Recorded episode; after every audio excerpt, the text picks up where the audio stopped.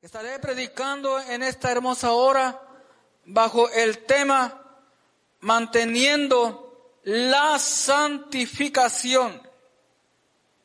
Dice la palabra de Dios en la parte B del versículo 22, dice, tenéis por vuestro fruto la santificación y como fin la vida eterna.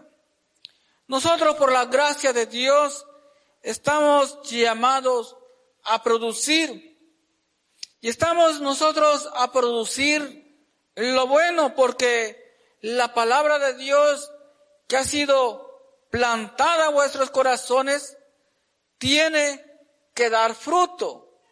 Y entonces lo que Dios produce es, es bueno.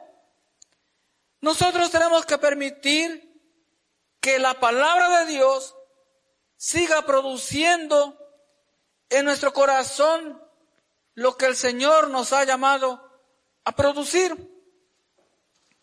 Entonces el proceso de la santificación se inicia desde el momento que la persona, el, el pecador, reconoce su estado espiritual que no es agradable ante Dios y decide aceptar a Cristo como su Señor y Salvador de su vida entonces, a partir de ese momento, nosotros tuvimos la vida eterna, nuestro nombre fue inscrito en el libro de la vida. Pero inicia un proceso que se llama la santificación. En ese preciso momento, cuando hemos aceptado a Cristo, ya no hay en nosotros ninguna culpa. Ya en nosotros no hay pecado porque ya Cristo en ese momento nos ha perdonado.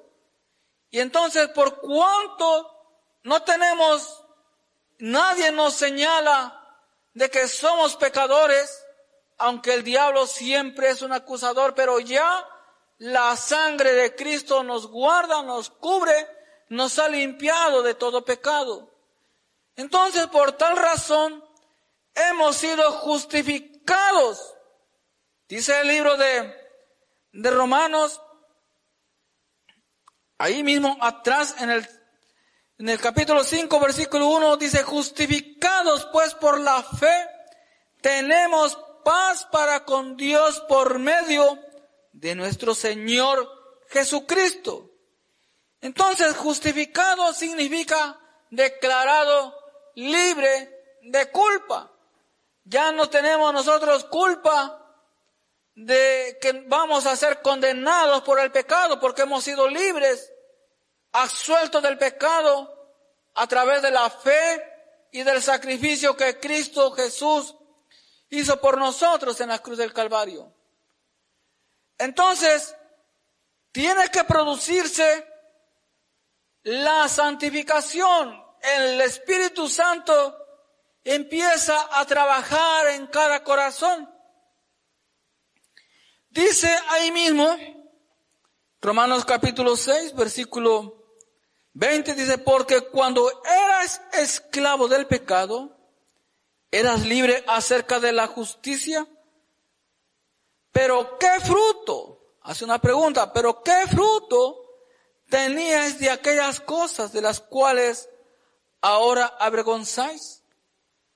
Es decir, ese fruto eran cosas producto de la carne. Nosotros éramos esclavos del pecado.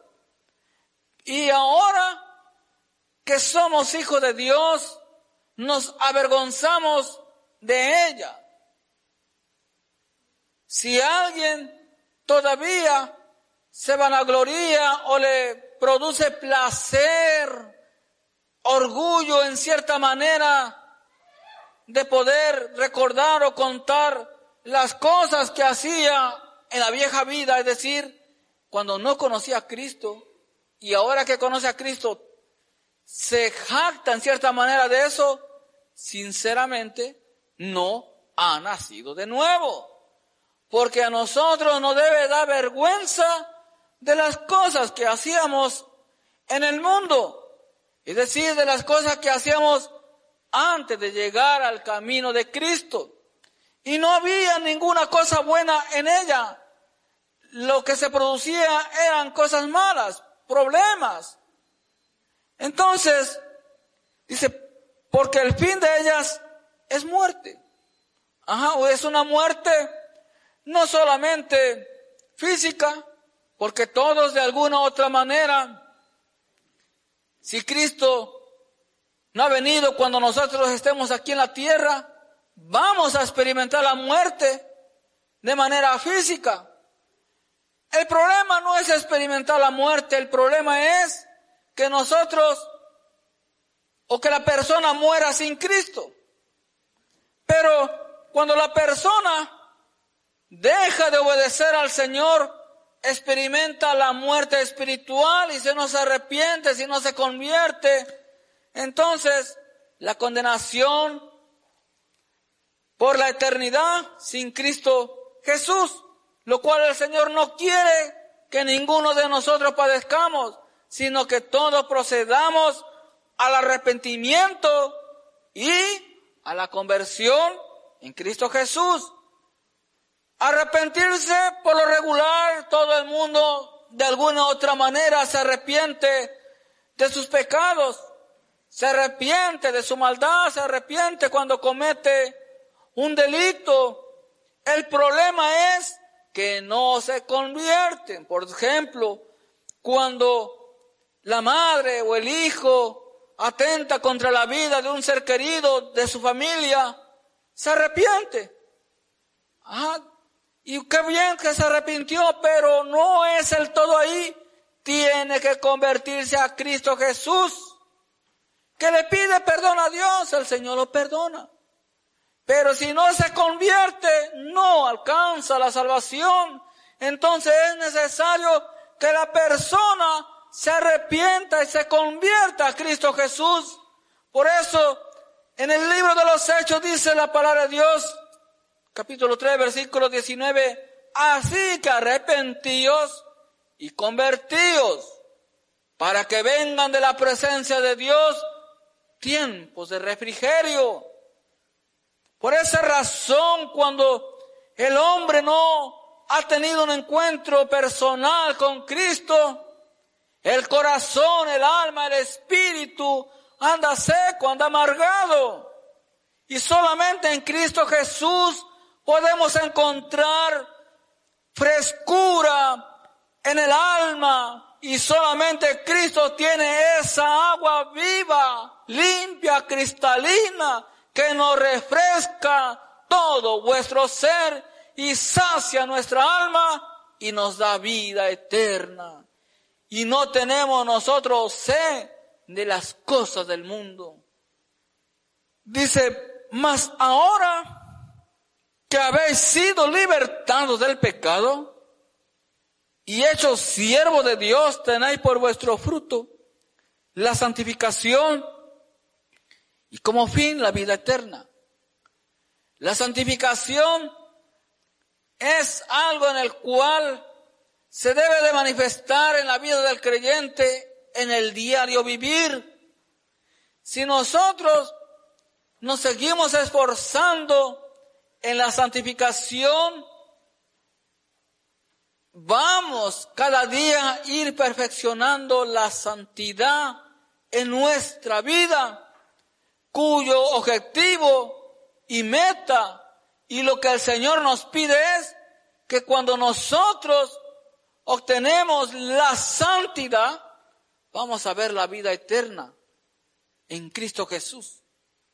Entonces, si la persona muere en santidad, va a ver la vida eterna en Cristo Jesús. Dice, porque la paga del pecado es muerte, mas la dádiva de Dios es vida eterna en Cristo Jesús, Señor nuestro. Toda acción tiene un efecto. Y la acción del pecado sin arrepentimiento, sin conversión, tendrá la condenación por la eternidad sin Cristo Jesús. Pero si nosotros nos mantenemos muertos al pecado y vivos para Cristo, el resultado será la vida eterna en Cristo Jesús, Señor nuestro. Nosotros ahora tenemos ya la vida eterna. Ya la tenemos. Cristo nos las ha dado. Esa vida eterna comenzó cuando fuimos salvos, que ya somos salvos.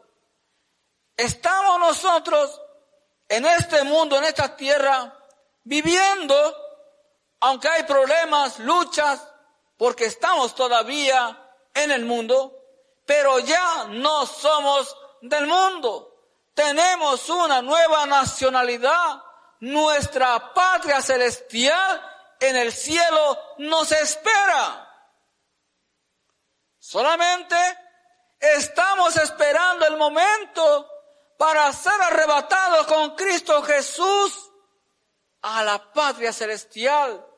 No vamos nosotros a morir si en este momento, cuando Cristo venga, si no hemos nosotros muerto, vamos a ir con Él. Seremos transformados. Y entonces si la persona muere mientras Cristo no ha venido, pues pasa de, de vida, de muerte a vida. Es decir, solamente la persona experimenta un cambio, pero ya se encuentra en cierta manera en la antesala de la presencia de Dios y entrará a la fiesta celestial en el momento cuando entonces Cristo venga y los muertos en Cristo resucitarán primero y nosotros seremos arrebatados juntamente con ellos para ir a encontrar al Señor en las nubes y estaremos con Él en las bodas del Cordero. Entonces solamente va a ser un cambio, trasladarnos de la tierra al cielo, pero en sí ya tenemos nosotros la vida eterna. Lo que tenemos que hacer es no descuidar nuestra salvación para no perder la vida eterna que Cristo da, la vida eterna que Cristo nos ha dado.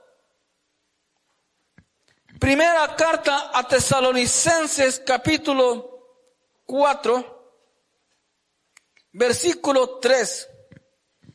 Dice, pues la voluntad de Dios es vuestra santificación, que os apartéis de fornicación. Es la voluntad de Dios que nos apartemos de fornicación. Dice que cada uno de vosotros sepa tener su propia esposa en santidad y honor. Entonces, si el Señor dice esto, es porque algunos no han sabido tener a su esposa en santidad y honor. Entonces, la esposa está llamada a obedecer al hombre, a su esposo, siempre y cuando no esté en riesgo su salvación. El mismo Espíritu Santo le va a amonestar le va a hacer sentir cuando algo no está correcto, aún dentro del matrimonio, y que rompe la santidad que Dios pide a ellos.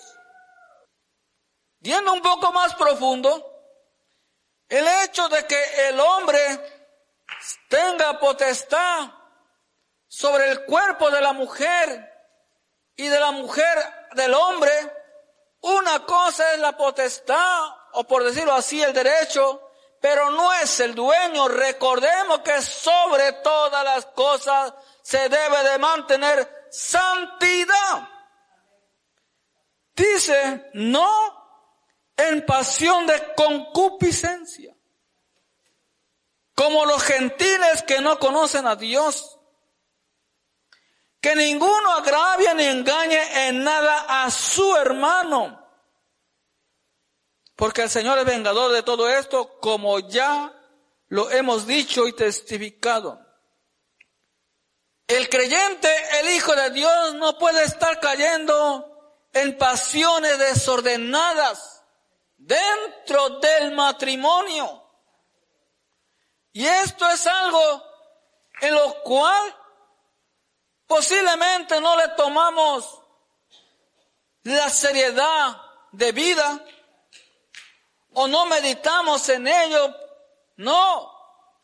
Cada en el matrimonio es honroso, dice el Señor. Y el hecho sin mancilla. Entonces cada cosa tiene su función y su tiempo, su orden. Por lo tanto, el Señor nos dice que mantengamos la santificación.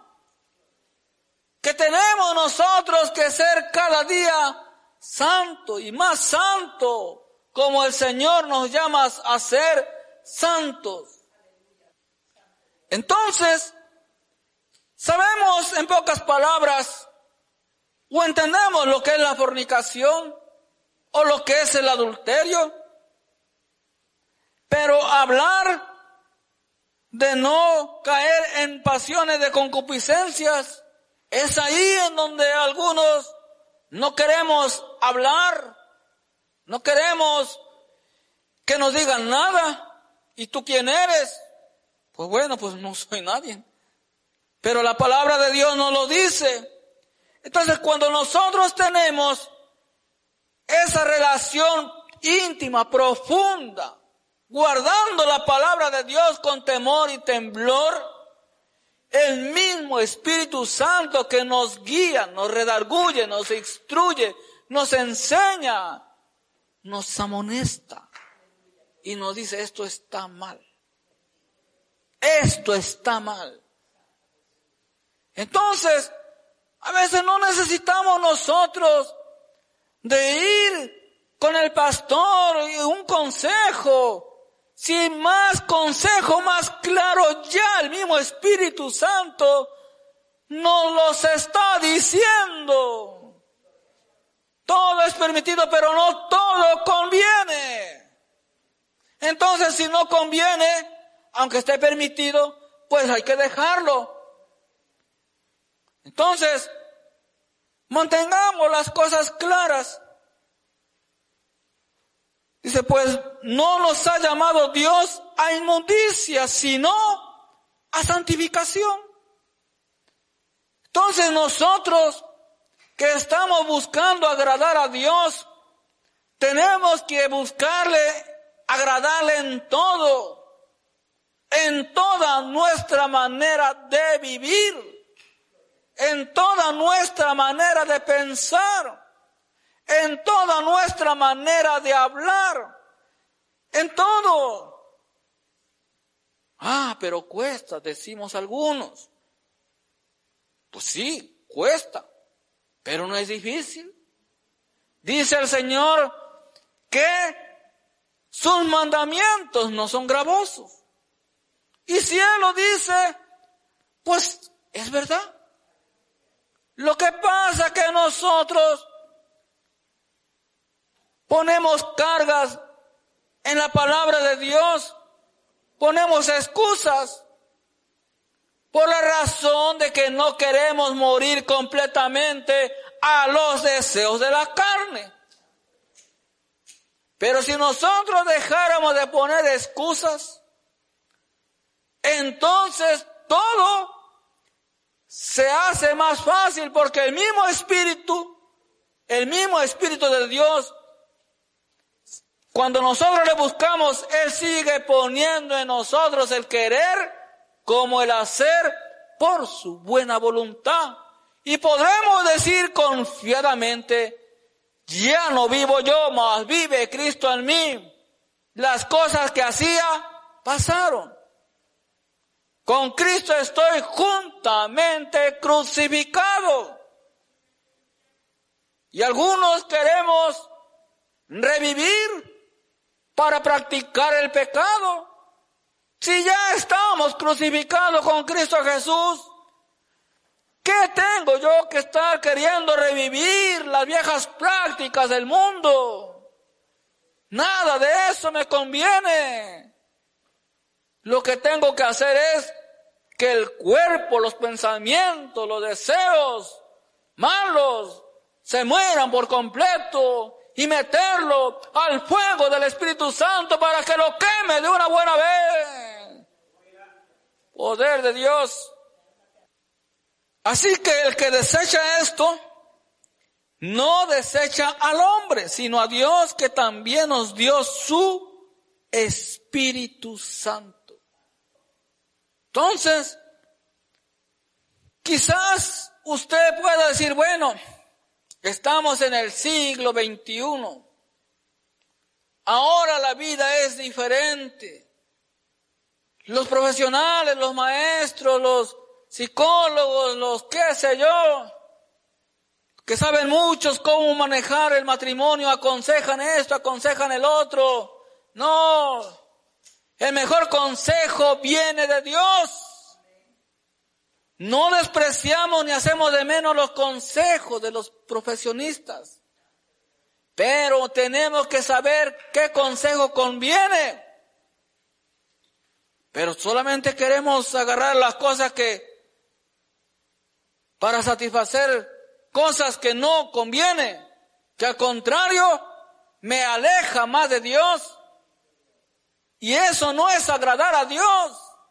Nosotros tenemos que ocuparnos de agradar a Dios. Segunda carta a los Corintios, capítulo 6, versículo 14 dice, no os unáis en yugo desigual con los incrédulos, porque ¿qué compañerismo tiene la justicia con la injusticia y qué comunión la luz con las tinieblas? ¿Y qué concordancia Cristo con Belial? ¿O qué parte el creyente con el incrédulo? ¿Y qué acuerdo hay entre el templo de Dios y los ídolos? Porque vosotros sois el templo del Dios viviente. Como dijo Dios, habitaré y andaré entre ellos y seré su Dios y ellos serán mi pueblo. Dios nos cela profundamente. Dios nos cela con ese celo santo, porque le costó, le dolió enviar a su Hijo a morir por nosotros, los pecadores. La vida del creyente está separada para agradar a Dios, para servir a Dios, para adorar a Dios. Con esta boca yo no puedo estar bendiciendo a Dios y al mismo tiempo estar maldiciendo, diciendo palabras obscenas, haciendo cosas que no se debe. ¿Cómo puedo yo hacer eso? A Dios no le agrada. ¿Cómo puede el que es hijo de Dios tener el deseo de maltratar su cuerpo, rayárselo, ponérselos esos tatuajes y cosas así que, qué sé yo, que se cuelgan en la oreja, en la lengua, en la nariz. Son deseos del mundo. El Hijo de Dios se debe de identificar como verdadero Hijo de Dios y comportarse como el Señor nos pide que nos comportemos. Ah, podrá decir alguien, pero es que si el pastor, que es pastor, no me refiero en misión evangélica, en términos generales, que diga, no, pues jala esto, jala el otro el cantante, el predicador, el maestro. le vi una racada. Bueno, pues hay que poner la mirada en Cristo. En Él solamente. Dice la palabra de Dios, maldito el hombre que confía en el hombre. Pero el hombre cuya confianza está en Jehová y su corazón no se aparta de él, a él, de él el Señor se agrada. Somos nosotros templo del Espíritu Santo. Y por lo tanto, tenemos que cuidar, que cuidar el cuerpo a santificación nos ha llamado el Señor. Él dice, habitaré y andaré entre ellos y seré su Dios y ellos serán mi pueblo. Pero si se hace lo contrario, entonces Él no será nuestro Dios, ni seremos su pueblo. Pero Él quiere que nosotros sigamos siendo su pueblo. Dice la palabra de Dios, mas vosotros sois linaje escogido, real sacerdocio, nación santa, pueblo adquirido por Dios, que nos ha llamado de la luz, de la tiniebla, a la luz para que anuncies las virtudes de Cristo. Entonces, si Él nos ha llamado para que anunciemos su palabra, su palabra tenemos que vivir y enseñar, pregonar. Y algunos andamos ahí mostrando, mira, mira lo que me hice ahora, el gran tatuaje. ¿Qué es eso? No, de ninguna manera. Dice, por lo cual salí en medio de ellos y apartaos, dice el Señor, y no toquéis lo inmundo y yo os recibiré.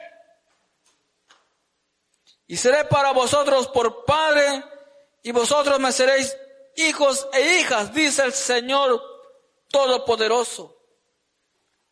Nosotros no podemos estar tocando cosas inmundas y sucias. No podemos. Si usted está viviendo en donde las personas toman y usted está tocando ahí lo que no es agradable ante Dios, por ejemplo, la caja de cigarro, los envases la, de la cerveza, el licor, usted lo está tocando. Y luego vengo y estoy aquí agarrando las cosas santas. ¿En dónde está el temor a Dios? ¿En dónde está?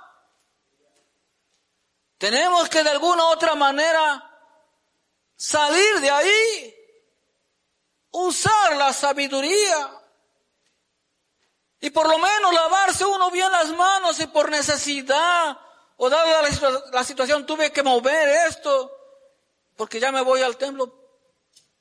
Entonces el Señor conoce la intención del corazón que no fue que uno lo quiso agarrar, sino por las circunstancias. Tuve que mover eso, pero me lavo bien las manos y vámonos a adorar a Dios. Pero nada más estar tocando cosas inmundas, sucias.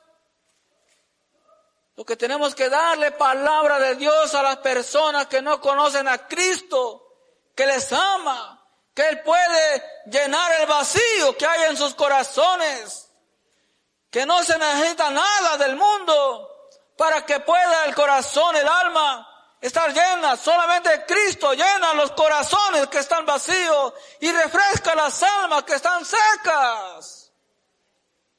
Que venga ese tiempo de refrigerio para aquellos que todavía no se han arrepentido ni convertido al Señor.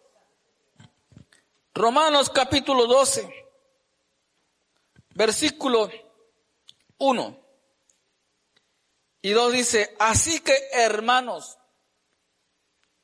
os ruego por la misericordia de Dios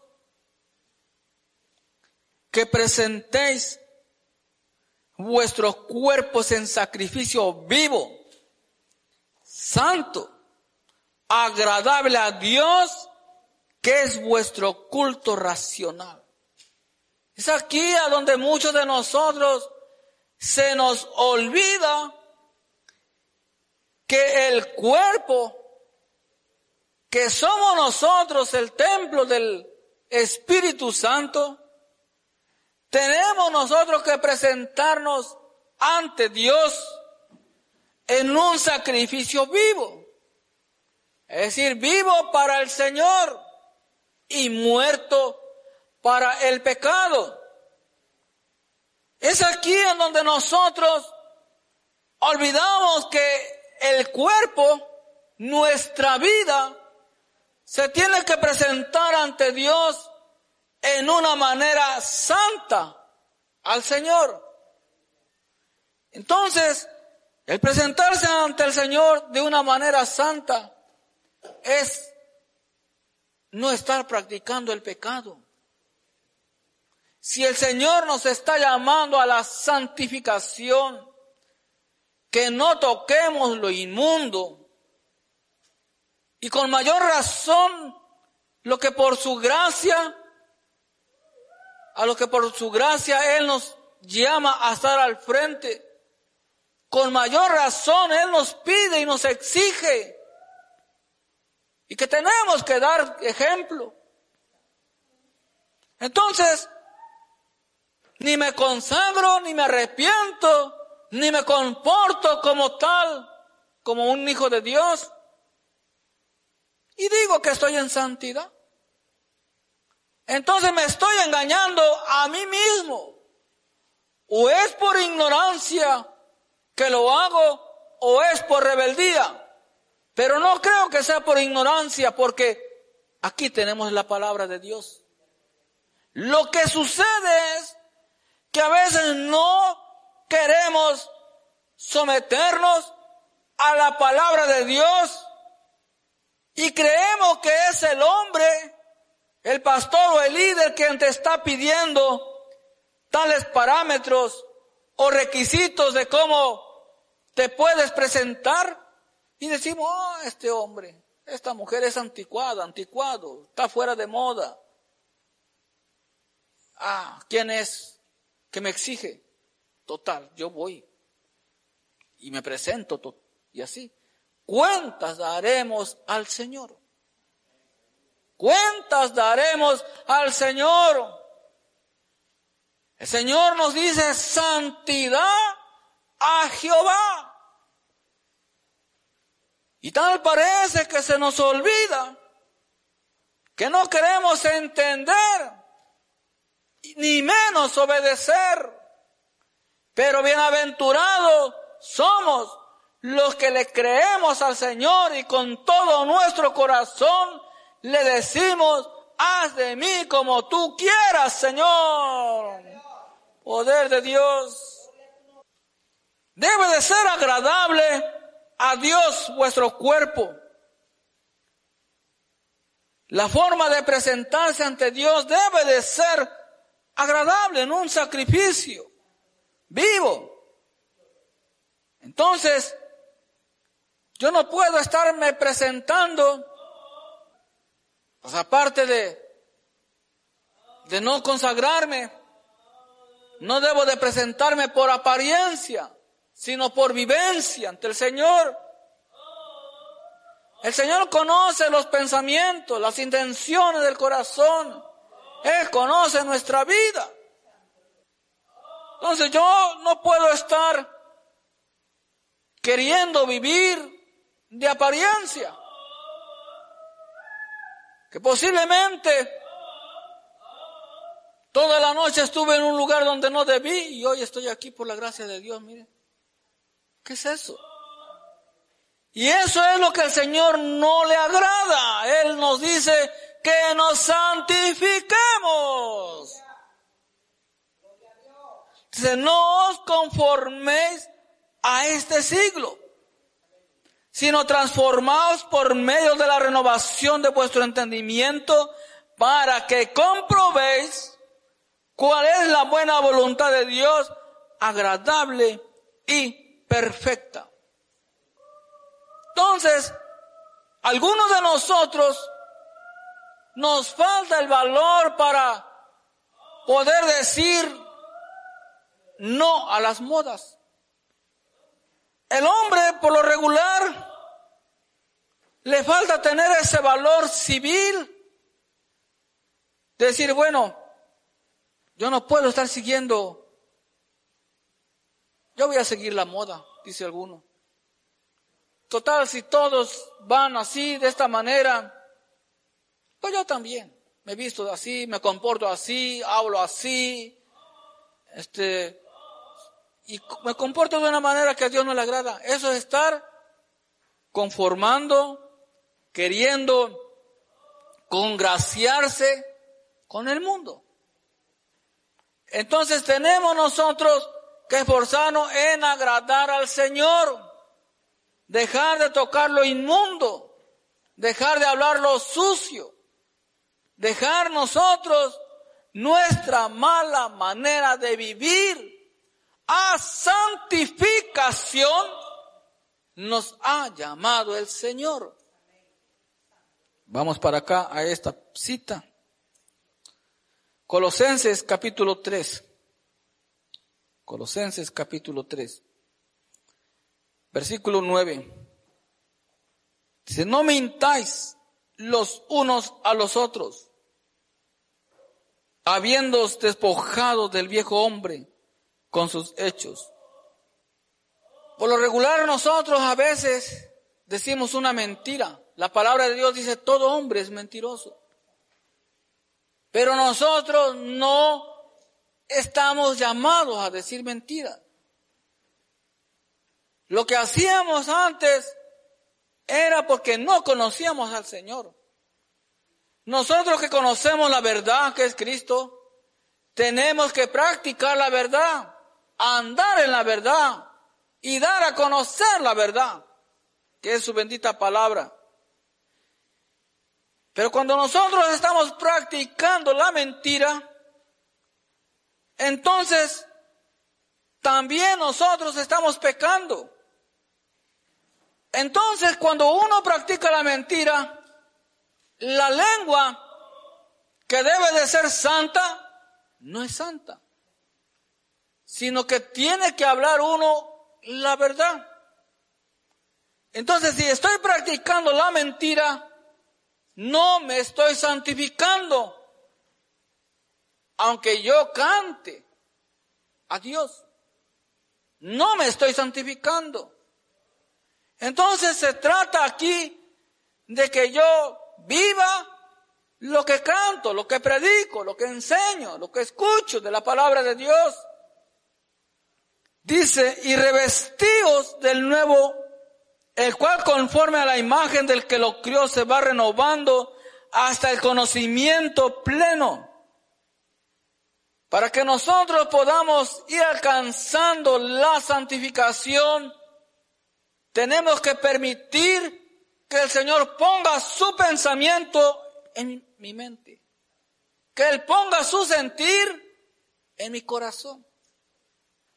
¿Y cómo voy a poder permitir que Él cambie mi manera de pensar? Porque pienso malo. Pues bueno, Dios nos dice que si en algo nosotros tenemos que pensar es en su palabra. Si en algo el hombre, el Hijo de Dios tiene que meditar, es meditar en su palabra, que meditemos en su palabra de día y de noche. Nosotros tenemos que estar, dejar, dejar de meditar en el pecado. ¿Cómo voy a pecar mañana? ¿Qué voy a hacer aquí, allá? ¿Le voy a hacer así? ¿Le voy a hacer acá? ¿Me voy a ir por el otro lado? Y ahí doy el golpe. No, esas son artimañas del diablo. Que nosotros no tenemos que, que hacerlas. Entonces, tenemos que permitir que el Señor renueve nuestra manera, nuestra mala manera de pensar. Y eso se logra a través de la palabra de Dios cuando nosotros estudiamos y meditamos en ella. Dice la palabra de Dios, santifícalos en tu verdad, tu palabra es verdad. Entonces solamente a través de la palabra de Dios vamos a alcanzar nosotros la santidad. Dice, vestidos pues como escogido de Dios, santos y amados de entrañable misericordia, de benignidad, de humildad, de macedumbre, de paciencia, soportando unos a otros y perdonándonos unos a otros. Si alguno tuviera queja contra otro, de la manera que Cristo os perdonó, así también hacelo vosotros.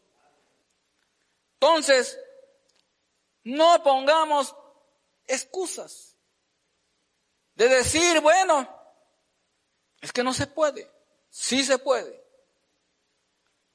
Dice el Señor, todo lo puedo en Cristo que me fortalece.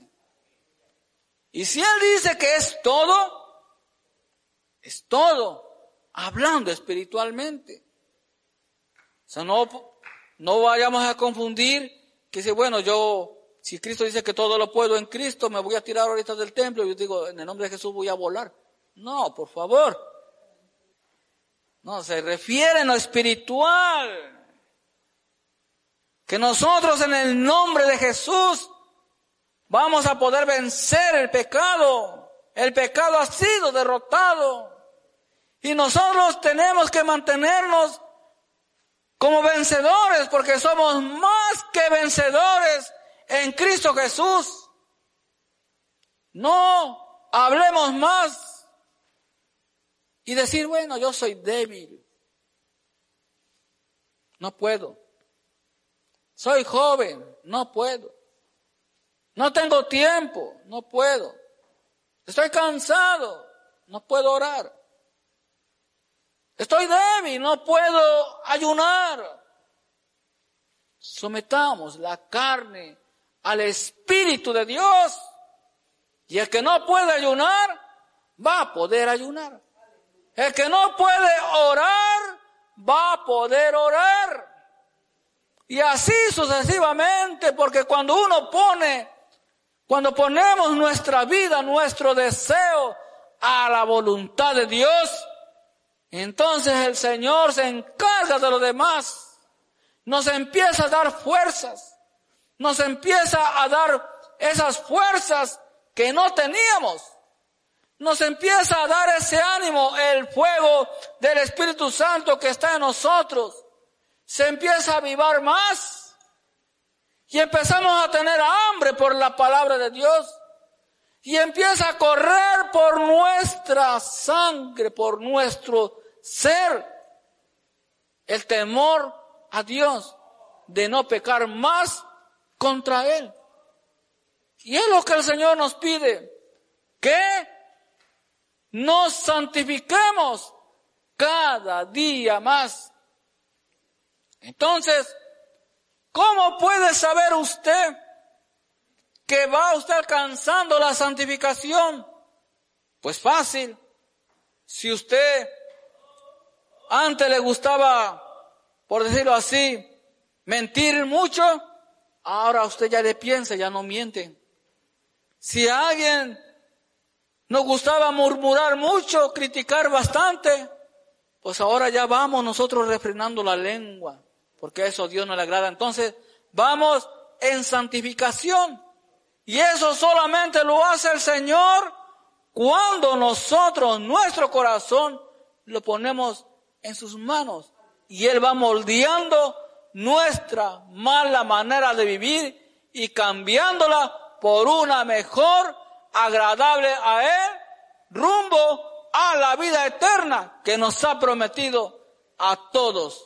Dios les bendiga y les guarde.